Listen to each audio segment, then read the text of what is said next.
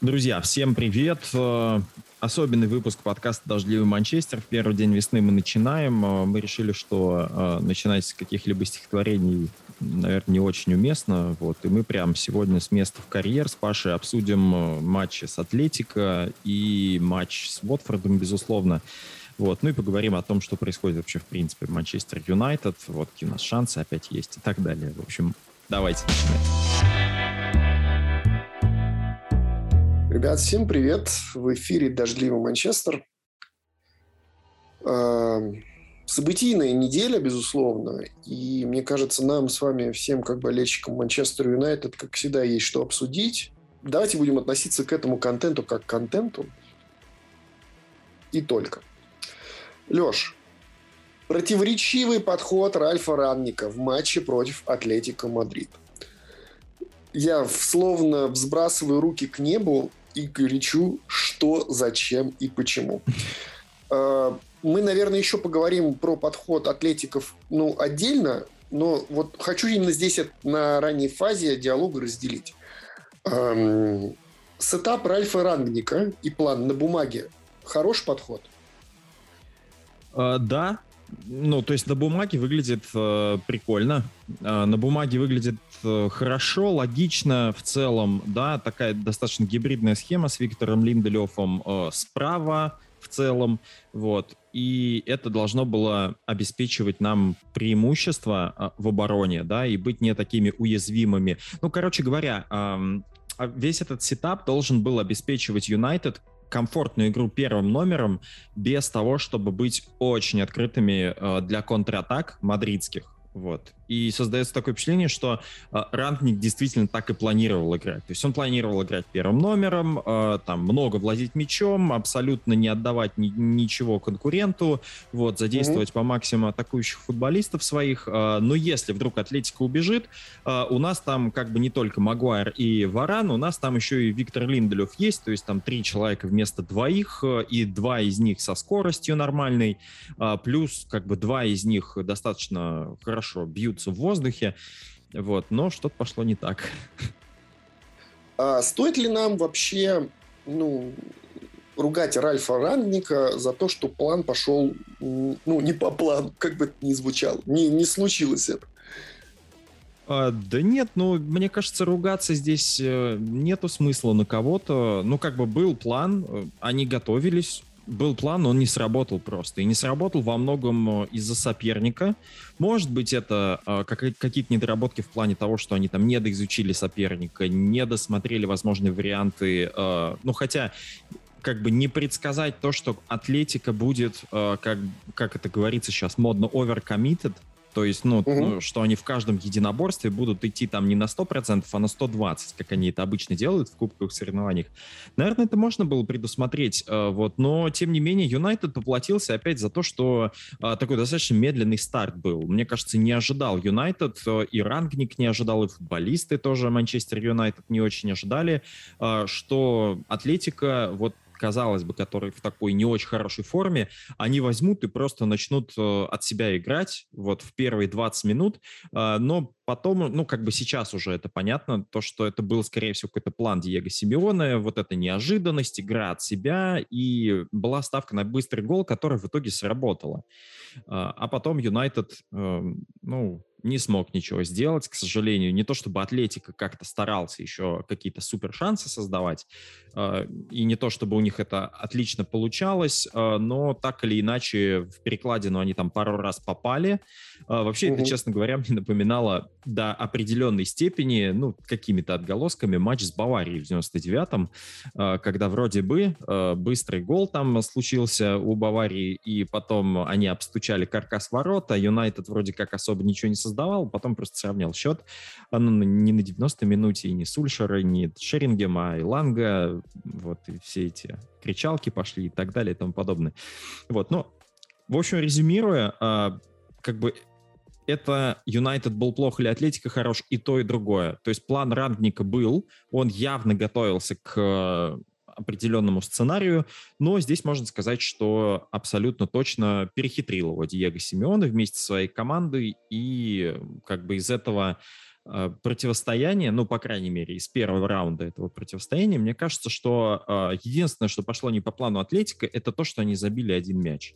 Я думаю, то, что они закладывались на то, что они могут в определенный момент пропустить, э, но была как бы установка э, забыть, забить быстрый гол, а затем в контратаках забить еще. И если получится, забить не один. Но у них не получилось. Вот, поэтому Юнайтед остается, мне кажется, такой достаточно открытый шанс. А, слушай, ты так все вообще на самом деле в одну посуду сейчас сложил. А, и словно, это знаешь, эм, ты выстроил мишени бумажные вот просто одну за одной и пронизал практически одним выстрелом все. Ну, хорошо. Ладно, а, вопрос будет с другой стороны. Диего перехитрил. А, были ли ресурсы у Ральфа Рангника а, начать влиять на игру раньше, чем он начал делать? Ну, то есть было же очевидно, что уже к 20-й минуте, когда Атлетика забил гол, когда они снизили вот этот натиск, когда они отдали инициативу Манчестер Юнайтед, мол, а теперь давайте идите на нашем вот в любимом в портере с нами поборитесь, а, может быть, Ральфу уже надо было тогда что-то начать менять? Эм. Или это вообще было уже без толку, потому что, ну, э, де-факто Атлетика находился в суперкомфортной для себя ситуации? Да нет, не то чтобы бесполезно, а, я просто думаю насчет вариативности, которая была у Рангника, и, по сути, ну, если так подумать, то кого он мог выпустить, кроме Ланги вообще? вот в плане усиления нападения, потому что все сильные футболисты, они были, они были на поле. Был Решфорд, был Санчо, был Криштиану Роналду, Кавани не было, э, там Мактомина не было, и мне кажется, это вот тоже потеря, потеря потерь, выражаясь э, да, словами одного из сериалов «Универ», а, сериал, господи, одного из героев сериала «Универ», а, вот, мне кажется, то, что Мактоминой был прям потерей большой для Манчестер Юнайтед, а, по факту давай ну, попробуем вспомнить, кто был, кроме Ланги, э, доступен. Э, был Ганнибал на скамейке запасных. Еще в атаку кто? Кого он? Телеса потом выпускал в конце. Ну да. Ну, тоже такая себе история. Не совсем, не совсем понятно не совсем понятно, кем было усиливать, то есть не было какого-то... Все X-факторы были на поле и просто ни один из них не сыграл, да, Пакба, Криштиану, Санчо, Решфорд, а, пожалуй, все, ну, никто не сыграл на каком-то своем уровне, даже все сыграли, пожалуй, ниже своей какой-то усредненной даже планки. Вот. И единственным светлым петлом так получилось, что Энтони Ланга стал.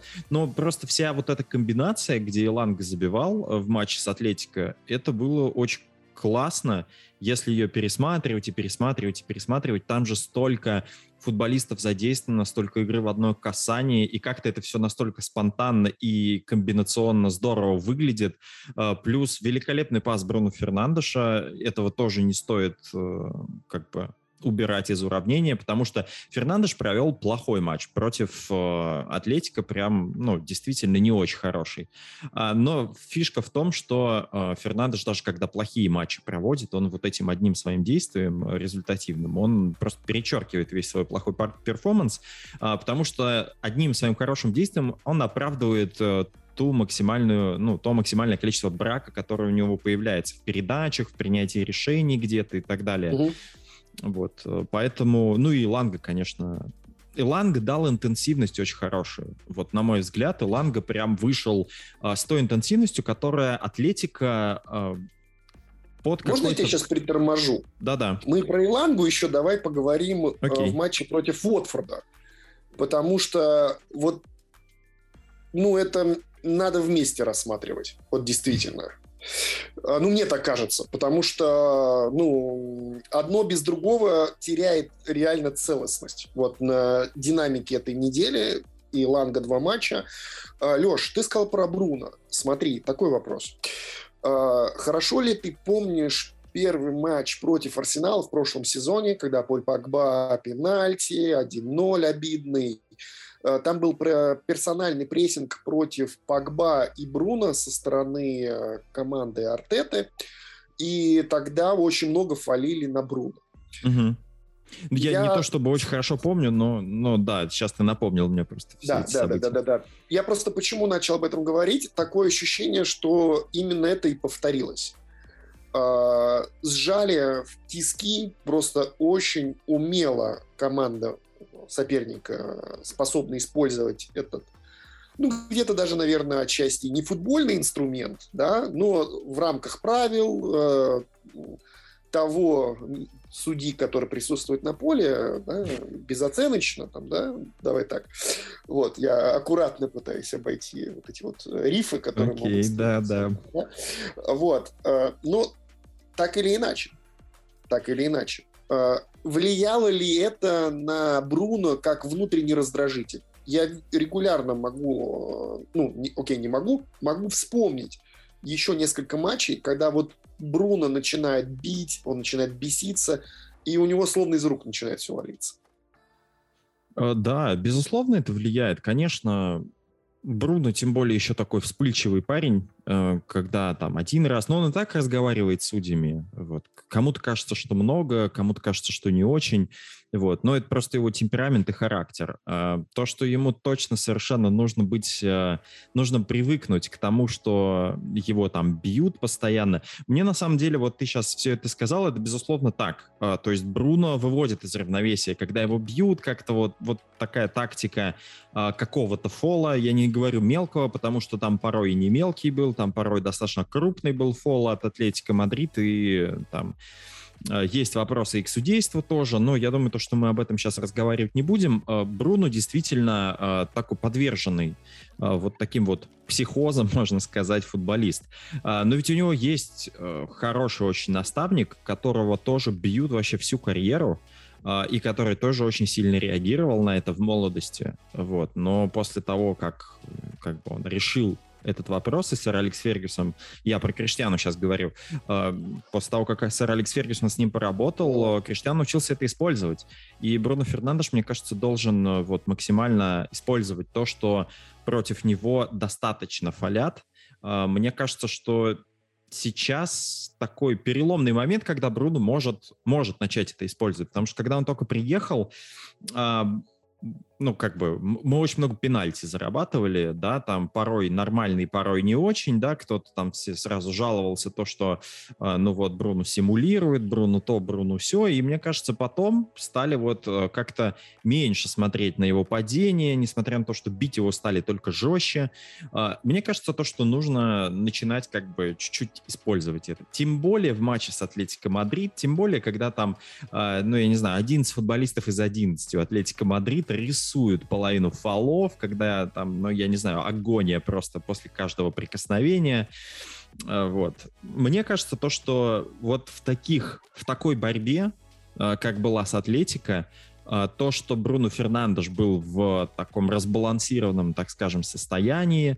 Насчет Поля Погба я не готов такое сказать, но Поль Погба, в принципе, они были отрезаны оба вот, да, то есть это то, что хорошо сделал Атлетика, они изолировали этих двоих, э, и поэтому весь build-up, который был у Манчестер Юнайтед, он был от одного крайка к другому крайку через трех центральных защитников. Э, и только когда вышел, внимание, Матич в конце, э, начались какие-то проходы с мячом, начались э, там проникновения на чужую половину поля и в финальную треть, потому что Матич стал протаскивать мяч. Это то, чего не делал Фред, и, а Погба находился просто слишком далеко от этого, и, в принципе, Юнайтед поэтому ничего не мог придумать. Для того, чтобы тащить мяч или сделать какой-то длинный пас, и Бруно, и Погба были вынуждены очень низко опускаться. Погба не совсем совсем как бы дисциплинированно это делал, э, стоит сказать, мне кажется. Э, но в целом, да, такой не очень ровный матч у всех, у всех при том. Вот, ну, как-то так. Мне кажется, нам достаточно свезло, можно так сказать, что Юнайтед э, в ничью эту встречу свел. А, потому что эта встреча, конечно, была победной для Атлетики во всех вообще аспектах а, вот такие непривычные слова от оптимиста звучат. Нам свезло. А, Давайте будем переходить к матчу против Вулверхэмптон. Там картинка совсем была иная, более, мне кажется, приятная для любого болельщика. Хотя... Против Уотфорда. Да, против Уотфорда. Ой, прошу прощения, против Уотфорда. А, хотя многие могут, опять же, воскликнуть, типа, Ральф, где, собственно говоря, три очка?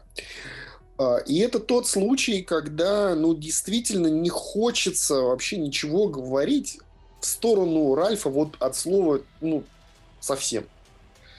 А, я понимаю, что команда соперник, дно турнирной таблицы.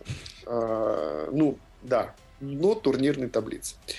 Команда с огромным ворохом проблем. У них там уже какой третий, третий менеджер за сезон, сезон. Да. А, но все-таки сейчас плюс сделаем, а, что это команда все-таки АПЛ. И в АПЛ, как мы знаем, любого, любого может отобрать очки. Поэтому, а, несмотря на это, или вместе с этим всем, Юнайтед выдает шикарный матч с точки зрения логики, которая была в футболе. Перформанс Немани Матича супер уместный Энтони Ланга. Черт побери. Леша, давай, рассказывай. Rhythm is a dancer, Anthony Langa, you won't stop him if you dare. Ладно. А, но в целом, да, тут э, по этому матчу хочется сказать то, что это одни из самых обидных, наверное, потерянных двух очков. И вообще, если смотреть на картину в целом, э, с Уотфордом мы потеряли э, сколько получается очков-то? 5 из 6 возможных. Мы потеряли 5 с Уотфордом, который штормит, который совершенно, я не знаю, они пропускали шансы, э, как, ну, как будто они приглашали Юнайтед. Ну, давайте попробуйте испытать удачу. Мы знаем, что мы сегодня не пропустим. Мы знаем почему-то, что мы сегодня не пропустим. У нас Бен Фостер, это Буфон сегодня. А, и вот как-то так они эту всю игру э, вели. У Юнайтед, мне кажется, не хватало очень сильно в этом матче верного принятия решений. И я не понимаю, почему. Потому что, ну, вроде бы, как бы, опять же, все футболисты, которые есть на поле, они обладают необходимым набором навыков для того, чтобы эти решения принимать. А, они, в принципе, и тактические игру очень хорошо понимают. И вроде привыкли уже к тренеру, и несколько одинаковых матчей было уже проведено, вроде бы потом проведена работа над ошибками, над ошибками, и вот снова мы наступаем на те же грабли, то, что мы, я не знаю, насколько мы там, а, по-моему, на 3 или на 4 гола по XG мы насоздавали. А, но ни одного явного момента мы реализовать, к сожалению, не смогли. И это даже не то чтобы какой-то технический брак, это брак в принятии решений, потому что вот для меня, например, этот матч символизируется одним единственным моментом, а, где Бруно Фернандеш выходил а, два в одного с Беном Фостером, и он бил сам вместо того, чтобы отдать на Роналду почему там Бруно Фернандеш, из всех футболистов Бруно Фернандеш это последний, кто будет пытаться завершить момент сам, потому что он всегда отдает своему партнеру для того, чтобы тот забил. Но вот в этот момент Бруно принял почему-то решение бить сам. Уж не знаю, с чем это связано. Э, вот. И Роналду там, конечно, ну, как обычно, рвал на себе волосы и кричал проклятие на португальском, которое Бруно понимает. Но в целом весь... В диалекте. Да, да. В целом весь матч, мне кажется, это одно сплошное, э, ну, какое-то вот неверное принятие решений и недостаток хладнокровия. Мне кажется, Юнайтед вот сейчас как никогда зависим от э, Роналду. Потому что, когда Роналду приходил, мы с тобой все время разговаривали о том, что он добавит голов, либо он будет там каннибализировать то, что... Мое любимое слово, да? Да, да, либо он будет каннибализировать то, что и так бы забил Манчестер Юнайтед. И сейчас мы видим то, что в последний месяц Криштиану Роналду забил один единственный мяч, а, в скольки там, шести, в семи матчах. Это очень мало. И мы видим то, что, в принципе, если Роналду не забивает, ну, забивать-то особо больше некому. То есть никто не выходит на первый план и не говорит, так, я готов забивать, пока там Криштиану молчит, я готов забивать. И вот это, мне кажется, проблема Юнайтед, которую действительно стоит решать летом, потому что а, нам нужны люди, которые когда наш основной Галиадор молчит, кем бы он ни был, ну, там, в этом сезоне им должен был быть Криштиану, в прошлом сезоне, там, может быть, бы, это должен был быть Решфорд, но там Бруно играл здорово и забивал. А, когда Бруно не забивал, выходил Пакба и забивал. А сейчас, ну вот, то есть у нас ни Пагба, ни Бруно, ни Санчо, ни Криштиану. А, один Иланга выходит э, в какие-то моменты и начинает э, решать. И это очень, на самом деле, здорово. Вот. Ну, плюс Матич, э, ты уже, мне кажется, все сказал, который переживает.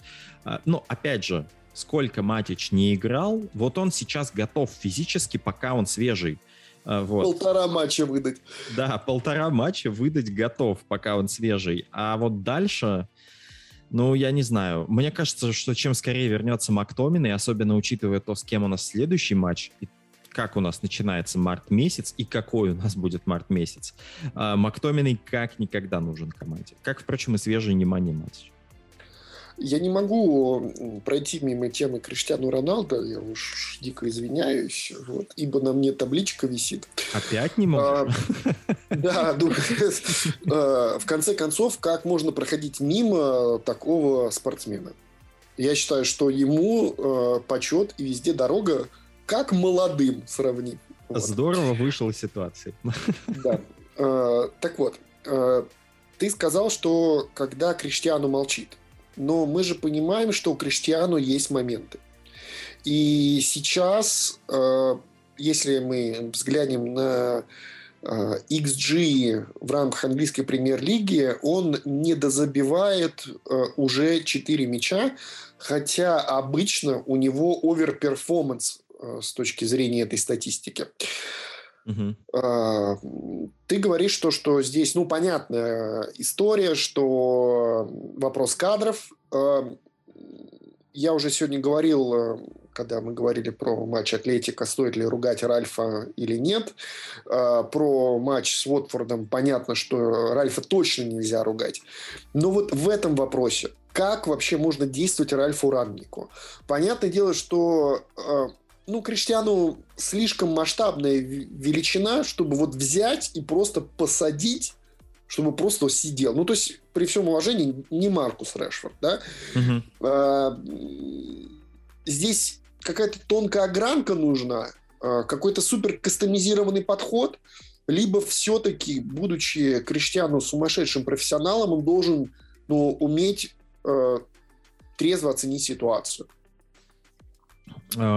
Я думаю, что здесь просто не то чтобы даже сейчас ситуация какая-то сложная, а просто выхода, мне кажется, у Рангника другого нету, а, кроме как э, ставить Криштиану постоянно в старт, а, независимо от того, забивает он или нет, просто потому что ему замены нету. Вот. Ну, то есть мы понимаем то, что наконечника в целом может сыграть и Решфорд, и, и Ланга может сыграть наконечника, но все это чуть-чуть не то. А, потому что Криштиану предлагает совершенно другой набор инструментов, и продублировать его, ну вот как-то, да, а, то есть условно там подождать, пока а, там Роналду перетерпит и так далее, там реализация у него придется, временем она вернется, я больше чем уверен в этом. Но сейчас выхода просто другого нету, и здесь ну, просто нужно продолжать, э, ну, не то чтобы создавать ему шансы, нужно, я бы вот пересмотрел, на самом деле, э, возможности пробития штрафных ударов. А, потому что когда подходит Криштиану... Прости, прости.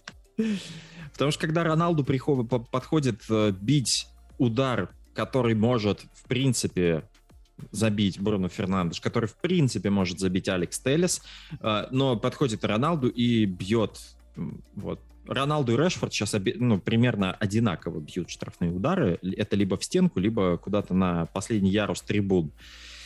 Мне кажется, вот это вот нужно пересмотреть. А то, что э, место Роналду на поле пока что не подлежит сомнению, плюс еще ввиду того, то, что замены нету никакой, э, мне кажется, это логично. Пока что оставлять ну, его. Может быть, а... со схемой что-то поиграть, там, не знаю. А, я читал в пабликах, многие хотят видеть Бруно ложной девяткой, к примеру. Такие фантазии есть, знаешь. Ну да. Почему бы и нет? Ну, как бы, э, ну, э, я к тому, что тренер же для этого и нужен, чтобы искать пути. И, безусловно, в его интервью после матча звучало главное. Воу-воу, друзья, не стреляйте, мы хотим поговорить. Главная задача тренера – создать опасность у ворот соперника. То есть, ну, понятное дело, что он не может выйти и сам ударить по воротам, да. И если вот не идет сейчас, может быть, уже какая-то вот такая перетрубация теперь должна быть следующим уровнем сделана.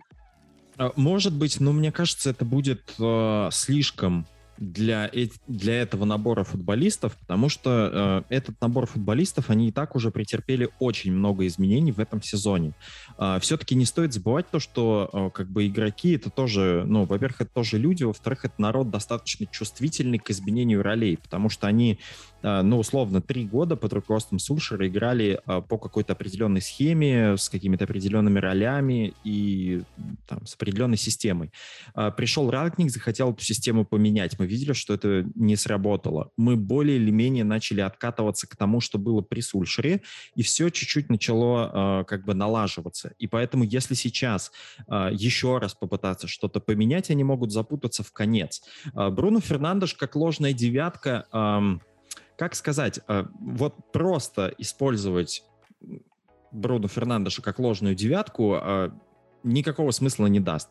А, то есть это должно быть в совокупности с тем, чтобы его партнеры использовали зоны, которые он открывает, чтобы вот эта вот вся конструкция впереди работала. Для этого нужны какие-то тренировки, и Бруно, он, конечно, очень талантливый футболист и очень умный футболист. Он, э, в принципе, играет э, как бы и второго форварда частично, а, да, и обороняется тоже он там в первой линии прессинга всегда а, и очень активен. Но так или иначе, а, мне кажется, что Бруно не совсем выглядит адекватным человеком на роль эдакой ложной девятки, за которой... Вот на роль ложной девятки на самом деле э, может подойти Роналду. Как это ни странно. А, потому что, ну, как бы он может открывать эти зоны. Центральные защитники за ним уходят за Бруно Фернандешем вряд ли будут уходить центральные защитники и как-то там на него э, стягивать внимание. То есть вот эти зоны, э, в принципе, Роналду может открывать. Вопрос в том, насколько вингеры, насколько фулбеки их будут использовать, насколько Погба туда будет входить э, и так далее. Я честно скажу, что я не жду каких-то э, изменений тактических, э, потому что сейчас вопрос, ну, после матча с Уотфордом, э, вопрос в реализации и только в реализации. То есть все тактически в целом нормально. А, но другое дело то, что сейчас э, такие соперники у нас приходят, которым, ну, под которых, пожалуй, стоит подстроиться, э, потому что, ну, мы точно не будем играть первым номером против всех. Э, да, и это касается и Ливерпуля, и Атлетика, и там, Манчестер Сити. И Тоттенхэма, наверное, тоже. Ну, хотя с Тоттенхэмом там есть еще, да, как бы можно пофантазировать, как мы будем играть против Конте.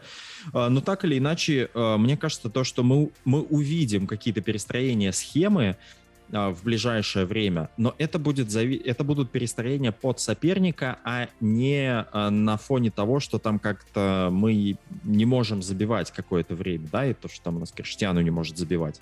То есть это скорее будет такая плановая, возможно, э, смена схемы, смена плана на игру, э, нечто. Возможно, кстати, против Атлетика Рангник э, попробовал что-то, э, ну, что-то попробовал поменять и подготовиться как-то к матчу э, перед матчами там с более там, статусными соперниками. Но другое дело то, что а, такого дисбаланса в атаку вряд ли мы будем допускать там, против Манчестер Сити, против Ливерпуля, да, даже против того же Атлетика в, от, в ответном матче.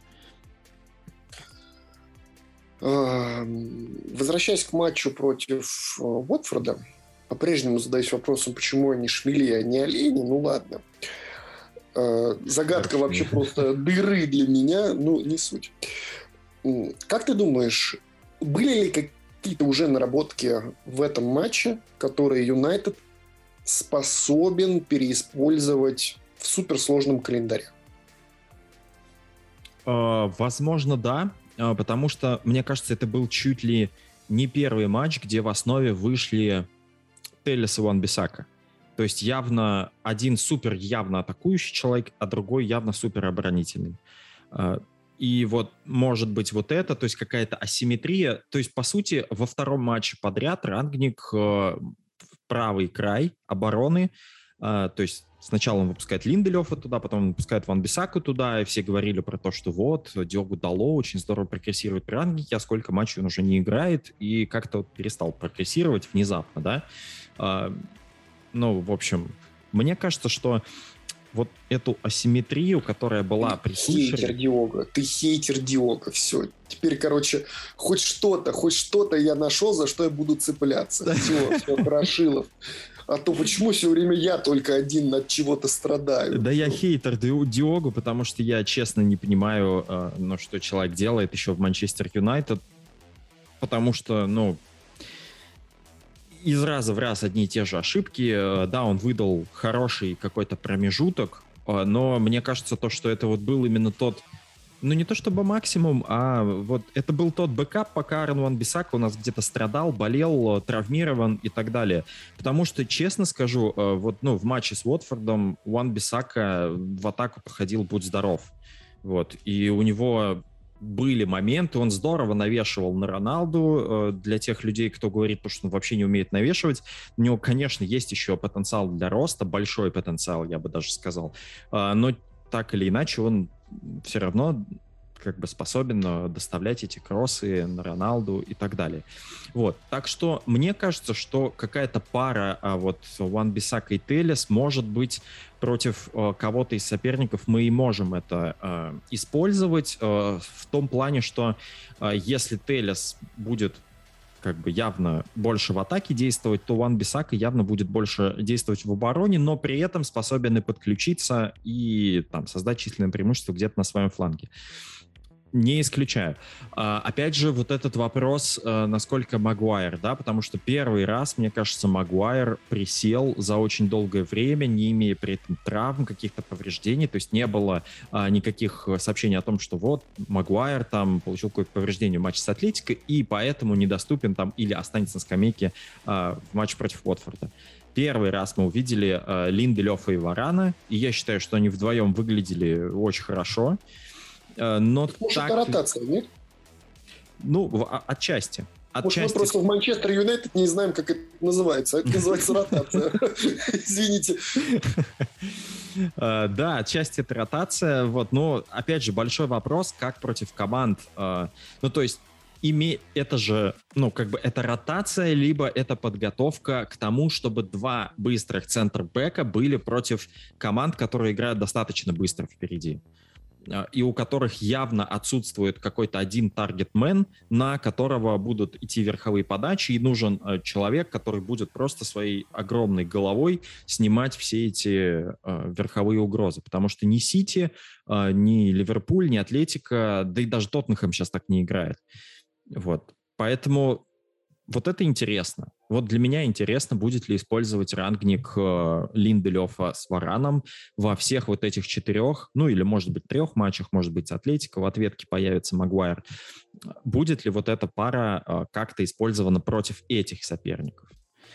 Э, в остальном, честно говоря, не знаю. Интенсивность в центре будет нужна, поэтому, мне кажется, вот Мактоминой прям максимально-максимально нужен а, этому Манчестер Юнайтед, сколько бы мы ни говорили о том, что это, возможно, какой-то ограниченный футболист и так далее, его работоспособность вытаскивает его, как а, вытаскивала Гарри Невилл в свое время, и как бы приподнимала чуть-чуть над остальными, потому что просто вот этот коммитмент, а, понимание того, что нужно сделать, оно, ну, как бы в итоге выходит чуть выше даже, чем талант Поля Погба, может быть. Хотя это и очень сложно. Я хочу просто такое небольшое лирическое отступление сделать и, возможно, внести ремарку. Когда мы говорим о том, что Варан и Линделев быстрые, безусловно, э, сравнивая с Харри Магуайром, конечно. А, ну, может быть, может быть, да. Ну, я, я просто, ну, э, в моей очень сложно говорить про скорость, потому что ты не видел, как они бегают вот вместе метро, метровку. А, Линделев, ну, очевидно, что быстрее, но я просто не думаю, что он настолько же быстр, как, не знаю, например, тот же самый Эрик Баи, например. Да, ну, Мне безусловно, кажется, да, все относительно. Да, да, да, ну, да, то есть, согласен, относительно Магуайра они, безусловно, оба да. быстрые. Вот, а, я еще хочу поговорить про Алекса. Очень круто, что ты начал говорить про асимметрию. А, легкий вывод получается, что главной продвигающей силой все-таки будет левый фланг. А, и вот этот заход с полем Погба слева, что Бруно смещался, тоже слева много времени проводил. И что Алекс, э, ну, когда мы начинаем смотреть э, его игру, особенно в Португалии, когда он играл постоянно много, э, отличительная черта, которая мне в первую очередь бросилась в глаза, это те навесы, которые Алекс умел делать. Э, я в принципе, возмущался тихо наедине с собой, почему Оли Гуннер Сульшер в прошлом сезоне, не использовав э, Алекса иногда как левого вингера, чтобы просто туда набрасывать э, на Эдди, который, ну, мы знаем, хорошо играет mm-hmm. головой. Сейчас у нас просто есть смертоносное оружие, которое на ровном месте на 3 метра может выпрыгнуть. И зная чудовищный скилл по практически самона- самонаводящимся, заметьте, мечом от Алекса в штрафную площадь. Э, безусловно, это должно быть в какой-то момент наиграно и использовано. Именно поэтому предыдущий был вопрос про наброски э, для матчей э, на март месяц. Угу. Будет ли, как ты думаешь, именно вот этот setup левого фланга вообще определяющим? А, я думаю, что да, левый фланг обязательно будет определяющим, потому что левый фланг определяющий в Манчестер Юнайтед уже бог знает сколько сезонов подряд, и правым флангом... Вот так, друзья, и живем. Да, практически не атакуем. Поэтому от того, насколько будет готов наш левый фланг, э, будет зависеть практически все. Насколько он будет опасным, насколько он будет непредсказуемым. А, кстати, очень интересная история о том, чтобы действительно э, использовать и Люка Шоу, и Алекса Теллиса одновременно, и использовать Алекса как левого полузащитника, да, или левого вингера. Вот. Э, меня единственное, что смущает в этом сетапе, э, то, что Алекс Телес практически не таскает мяч. Ну, то есть, если Санчо там играет, он может обыграться, он может там э, пробежать с этим мячом, где-то его протащить и дальше там прострелить, то у Алекса Телеса он фактически, вот Порто он играл, э, хоть и очень здорово, конечно, он доставляет мяч, это один из э, лучших людей, который доставляет мяч в Манчестер Юнайтед до определенной точки, но все же у него такая более простая манера игры. Он получает мяч и ранний кросс в штрафную. Здесь еще очень важно, а, чтобы там тот же самый а, Роналду подбирал тайминг забегания, потому что а, очень часто, особенно в матче с Уотфордом, мне кажется, в первом тайме, вот я его прям особенно пристально смотрел, Роналду делал забегание, а партнеры как будто этого не видели. Затем Роналду уже остановился такой в офсайде, а партнеры такие, о, Криштиану, на тебе мяч. Вот, и, ну, и офсайд. И все такие, блин, и, мне кажется, настолько все были разочарованы тем, что э, друг друга не понимают, то, что это еще один момент, над которым, ну, действительно нужно поработать, потому что тайминг забегания для форварда это очень важно. Э, и у Криштиану, в принципе, с таймингом все, все в порядке. Э, осталось подобрать тайминг подающего.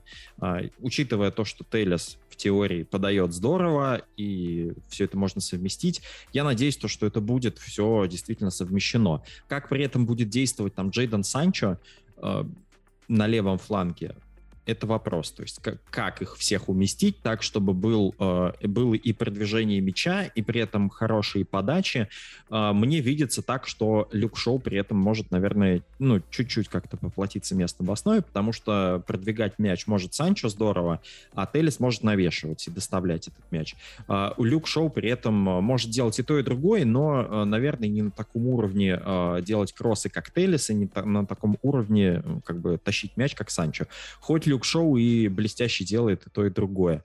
Вот. Ну, в общем, посмотрим. Может быть, как-то эти два элемента будут э, там, совмещены, или будет какая-то ротация между этими как раз двумя элементами, и будут какие-то э, разные варианты в матчах против разных соперников, потому что соперники у нас, э, ну, в целом, чисто стилистически, четыре соперника в марте и все четыре стилистически абсолютно разные. Нету никаких даже похожих, мне кажется, элементов. Вот, поэтому действительно все будет зависеть от того, как сыграет наш э, левый фланг, ну и насколько будет э, у нас баланс между э, атакой и обороной осуществляться. Баланс. Знаешь, сейчас такое в голову пришло. Диалог наедине с самим собой. Манчестер как атакует Манчестер Юнайтед? Манчестер Юнайтед атакует левым флангом. А почему Манчестер Юнайтед не атакует правым флангом? У Манчестер Юнайтед нет правого вингера. Давайте купим правого вингера. Давайте. Санчо. Да. 100 миллионов. Да. Будет играть слева. Мне кажется, это блестящая история. Просто вот...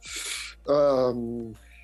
Увы, увы. Купание красного коня Петрова Водкина. С одной стороны гениально, а с другой стороны ты не понимаешь, почему.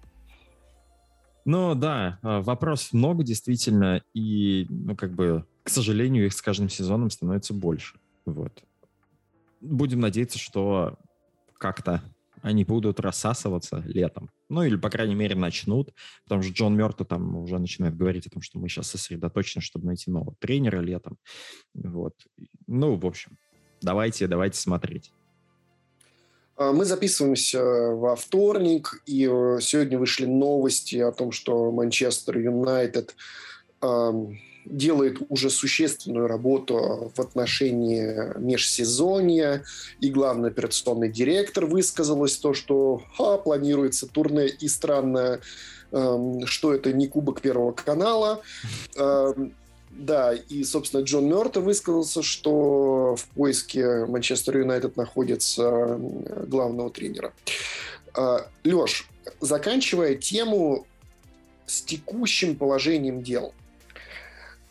Вопрос из зала. И вот представь себе, что ты сейчас стоишь на сцене, э, мгновение стендапа, луч софитов, практически такой же микрофон, серый, блестящий. Э, и такой тебе вопрос. Топ-4 все? Э, топ-4 не все, но от что нас... такое-то, а? Нет, что ну... должно произойти? ну, от нас он не зависит просто. То есть, э, как сказать, топ-4 и так не до конца зависел от нас. но мы, ну, как бы мы могли сделать определенные шаги, для того, чтобы, э, ну, как бы сделать максимально от нас зависящее, э, чтобы, как бы, попасть в топ-4. Мы этого не сделали сейчас. Э, Все еще остается шанс, то, что там Арсенал и Тоттенхэм будут Арсеналом и Тоттенхэмом до конца этого сезона, как обычно, и где-нибудь там посыпется. Вот. Но свою ставку Манчестер Юнайтед совершенно точно проиграл, потому что февраль был определяющим месяцем, мне казалось, э, который вот позволит именно построить тот фундамент, на котором мы сможем хорошо э, балансировать и добалансировать до топ-4 вполне себе спокойно. То есть, как бы карты были у нас на руках. Э, мы, к сожалению, ставки либо сделали не туда, либо они не сыграли, либо каким-то образом, ну вот что-то не получилось. Короче, свой шанс активно вмешаться в топ-4 мы потеряли. А, но, тем не менее, я говорю, остается еще шанс попасть в топ-4, если Арсенал и Тоттенхэм там как-то, ну и Волверхэмптон, да, а, как-то зафакапит ситуацию. А, ну и есть Лига Чемпионов, чем черт не шутит. Все-таки мечтать нужно о великом, поэтому почему бы и нет. Ну, мы согласны, что Манчестер Юнайтед, ну, окей, не потерял, а создал себе сложности. Давай я буду действовать в угоду нашего повествования, э, потерял э, вот это вот, не эфеме, имеет еще эфемерные шансы, чтобы пробиться в топ-4, безусловно, много что не зависит от Юнайтед, но именно вот в этот промежуток времени Манчестер Юнайтед упускал шансы одним за одним, но показывая хорошую игру. Да, нити из рук просто Юнайтед упустил. То есть, ну, теперь нам остается рассчитывать на то, что обстоятельства сложатся в нашу пользу. А, при этом хорошо играли, ну да, а, но как бы опять вот эта вечная дискуссия о том, что лучше, играть хорошо, либо получать результат с э, не очень хорошей игрой.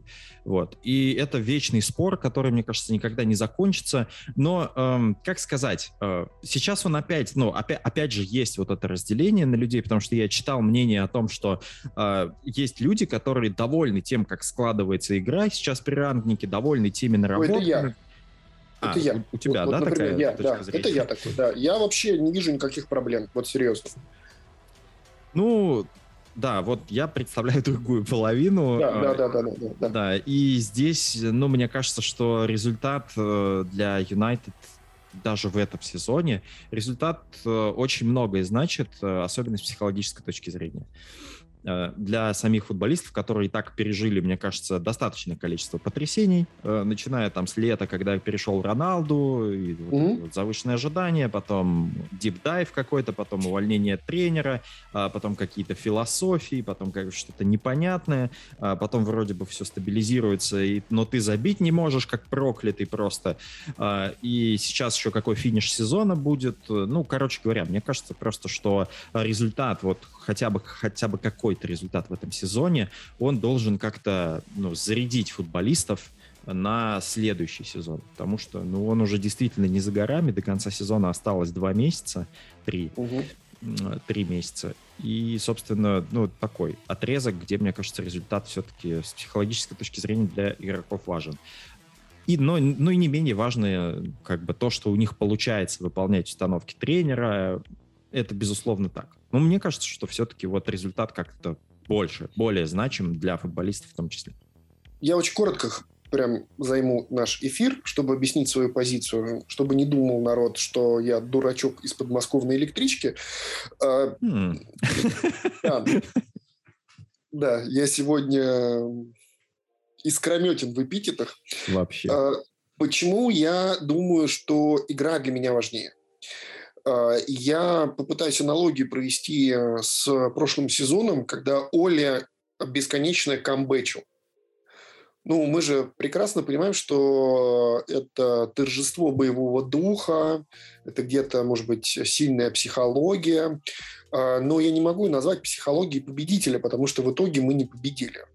Да, мы много матчей свели э, в нашу пользу, но были матчи, где Юнайтед э, находил возможность э, и пути к воротам, добывал комфортное для себя преимущество, но в итоге матчи заканчивались не в нашу пользу. И вот прям сходу матч э, против э, Вестброма, где вот этот вот э, большой французский чувак в нападении играл, Мгм. а, матч против Эвертона, который мы сыграли в 3-3. Ну, то есть 3-3, их да. можно еще вспоминать. Мгм. Вот. И о чем я? Я о том, что там все-таки присутствовала э, ну, такая что-то метафизическое, которое тебе в какой-то момент может помочь. Воля, дух, желание, стремление. э, и ты за счет этого переворачиваешь игры. Это не бесконечный ресурс все-таки, на мой взгляд. Сейчас, когда мы видим игру и понимаем, что у нас есть моменты, да, может быть, соперники, безусловно, не уровня Манчестер Юнайтед и где-то слабее. Но это не должно, э, и ты про это часто говоришь, отбрасывать тень на то, что мы играем в хороший футбол в данном контексте. И играя в хороший футбол, э, создавая моменты, не забивая сейчас, рано или поздно мы начнем забивать. Ну, без вариантов. Если качество игры будет продолжать соответствовать тому же самому уровню, который сейчас команда декларирует. Исключительно поэтому я считаю, что хорошо, что мы сейчас играем в хороший футбол, потому что результаты, значит, не за горами. Следующая остановка – результаты. Вопрос, э, какой перегон между этими станциями? Это как в центре э, московского метрополитена, либо между Крылатским и Строгино. Не знаю, были или нет, там очень много нужно ехать. Самый длинный вообще перегон от Крылатского до Строгино. Минут 10 Да. вы едете. Да, да, да, да. Вот такой экскурс в московскую подземку, друзья. Леш, мы поговорили с тобой и о матчах.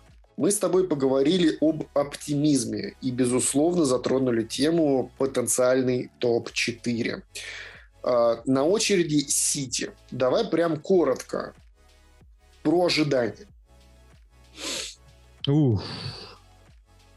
А, тяжело мне было, честно говоря, ну, ожидания какие-то от Сити строить, поскольку мне кажется, что ожидания от матча Сити, они могут быть чуть-чуть завышены из-за того, что мы последние несколько сезонов против Сити вообще-то удачно выступаем. Э, вот. И мне кажется, что это действительно может быть завышено. В целом, я так скажу, я, конечно, буду ждать победы Юнайтед, и верить в нее, надеяться всеми силами. А, но если нам удастся Сити сыграть ничью, э, я буду, так скажем, не разочарован. А, поскольку, ну, у Сити вообще вот матч с Эвертоном же сейчас был у Сити, да, последний вот этот матч, где они выиграли только благодаря а, тому, что Эвертон не получил пенальти за то, что Родри явно сыграл рукой, и потом, господи, прости, вот это просто очень смешно об этом говорить.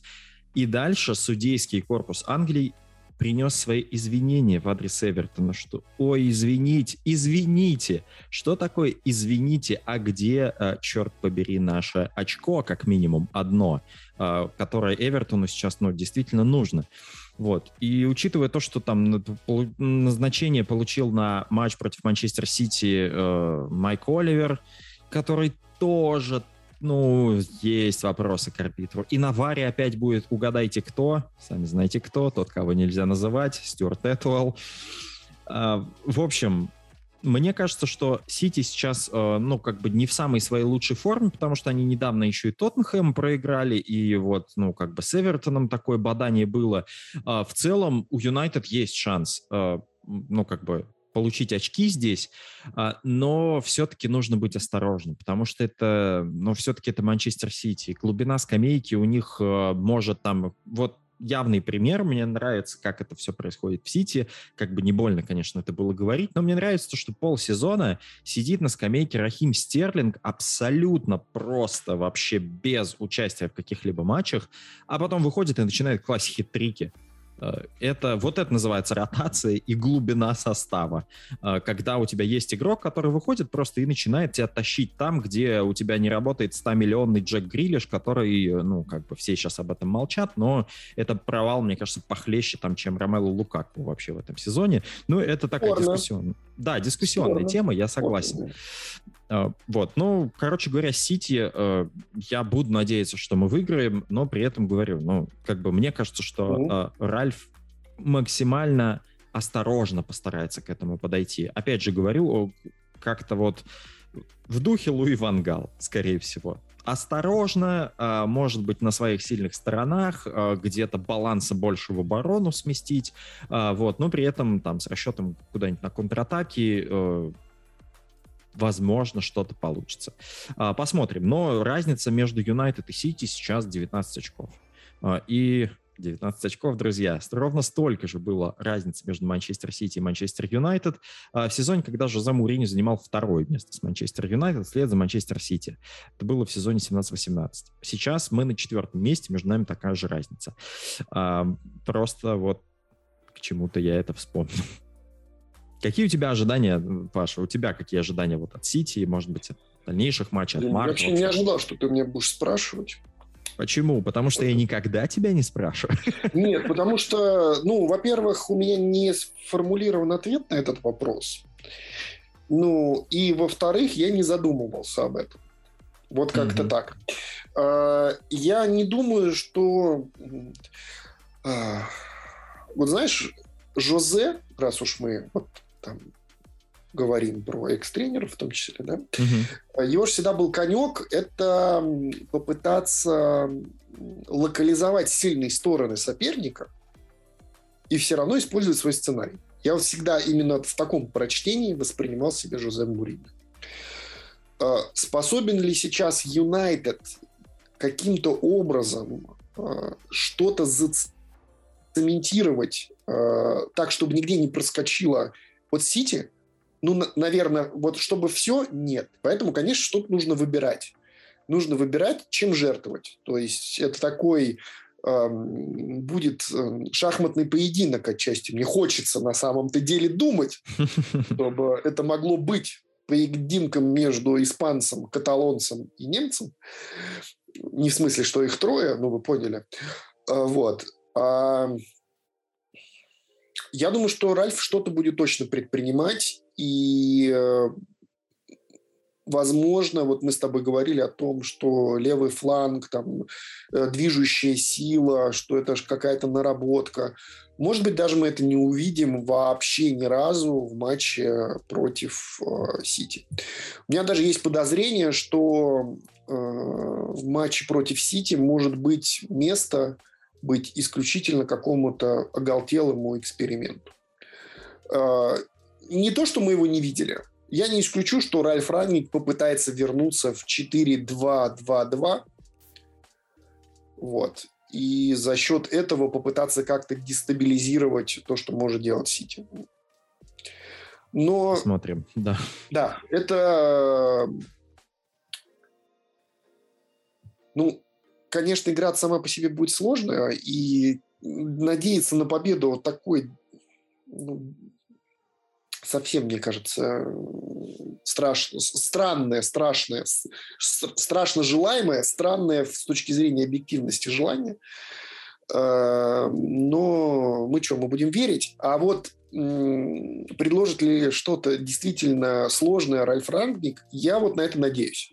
Вот то, что он может предложить, я в это верю, а вот сработает это или нет, э, Тут вот есть сомнения. Потому что, опять же, ты тоже сегодня говорил, что э, на волю, на судьбу э, футболистов Манчестер Юнайтед в этом сезоне столько новшеств и всего вообще попадало, что может просто-напросто оперативная память не сдюжить. Вот это способно сыграть свою злую шутку и отчасти э, прообраз того, что мы видели в матче с Атлетико, о чем мы говорили в самом начале, э, ну, Главное, чтобы не стало силуэтом э, для воскресного матча.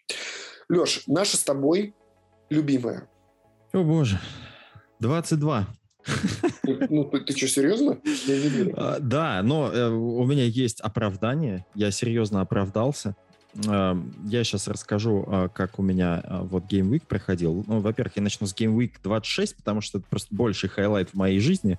Э, вот, потому что там закапитаненный Салах и перенесенные матчи... А, да, там же было космос, там уже был космос. Да, да, да, мне принес он 111 очков. Вот. Я доволен. Жирно. Да, а, а вот дальше, перед Game Week 27, друзья, я допустил фатальную ошибку, поскольку я не успел поменять состав с прошлой, э, с прошлой недели. Э, и поэтому я набрал всего 22 очка, потому что у меня не сыграло 4 футболиста. Это Салах, Робертсон, Арнольд э, и Габриэл. Вот. А остальные, ну и при этом Салах у меня капитаном, как вы понимаете, был. Еще если бы в воротах Бен Фостер стоял, было бы вообще здорово, э, потому что он набрал 10 очков, но он не на скамейке, а в основе у меня играл э, Жозе Са из Волверхэмптона. У него всего лишь 3 очка. Вот. И Ливрамента я опять не поставил. Ну, просто я оставил, короче говоря, тот же самый состав. У меня больше всех очков набрал Че Адамс, у которого 6. Боль. У которого 6, друзья. А я надеюсь, у тебя получше, нет? Ну, у меня точно не получше Game Week 26. Я, кстати, когда смотрел результаты и э, помнил про капитана Салаха, звучит, как будто он филибустьер. Ну да ладно. А, у меня там был 61, и я хочу отметить, что Uh, неприлично высокий average был в Game Week 26. Да, там 80 с чем 84 очка. Но это ладно. High score 212. 212. Ну, то есть это люди какие-то, я не знаю, это они смотрят куда-то точно. Потому что когда э, у тебя в составе три футболиста э, нашего с вами нелюбимого клуба, и эти три футболиста, внимание, за тур набирает 93 очка в составе у чувака. 90. То есть это просто больше, чем average. Я не знаю, чем люди эти занимаются в жизни. Вот такой мой пассаж. А Game Week 27-32. Скромно, плюс одно от average. Я, чё, я доволен, собственно, все простенько. Вот как-то так. А, что ж, друзья, на этом, пожалуй, будем заканчивать. Э, неделя у нас будет достаточно такая в плане событий э, футбольных не очень насыщенная. Ну, я надеюсь, что мы все равно будем говорить про дерби манчестерское, потому что 6 а, марта будет манчестерское дерби, но это будет единственный матч между нашими двумя подкастами, поэтому я думаю, что а, в следующем подкасте мы максимально подробно об этом поговорим. А вот дальше у нас будет неделя, где Юнайтед сыграет с промежутком в три дня с Тоттенхэм, с Атлетико Мадрид, вот, и потом еще Ливерпуль будет. А, вот, ну, в общем, какая-то космическая неделя грядет следующая, а пока мы так вот набираем воздуха в легкие и во все глаза наблюдаем за манчестерским дерби, друзья. А поэтому спасибо большое всем, кто дослушал, а, и будем болеть за Юнайтед. А, я не помню, заканчивали мы когда-нибудь подкаст этими словами. Если нет, пусть это будет первый подкаст, в котором это прозвучит. В ближайшее воскресенье ответят нам на вопрос, какого цвета Манчестер до следующего дерби. Вот как-то так, друзья. Услышимся с вами через неделю. Пока-пока.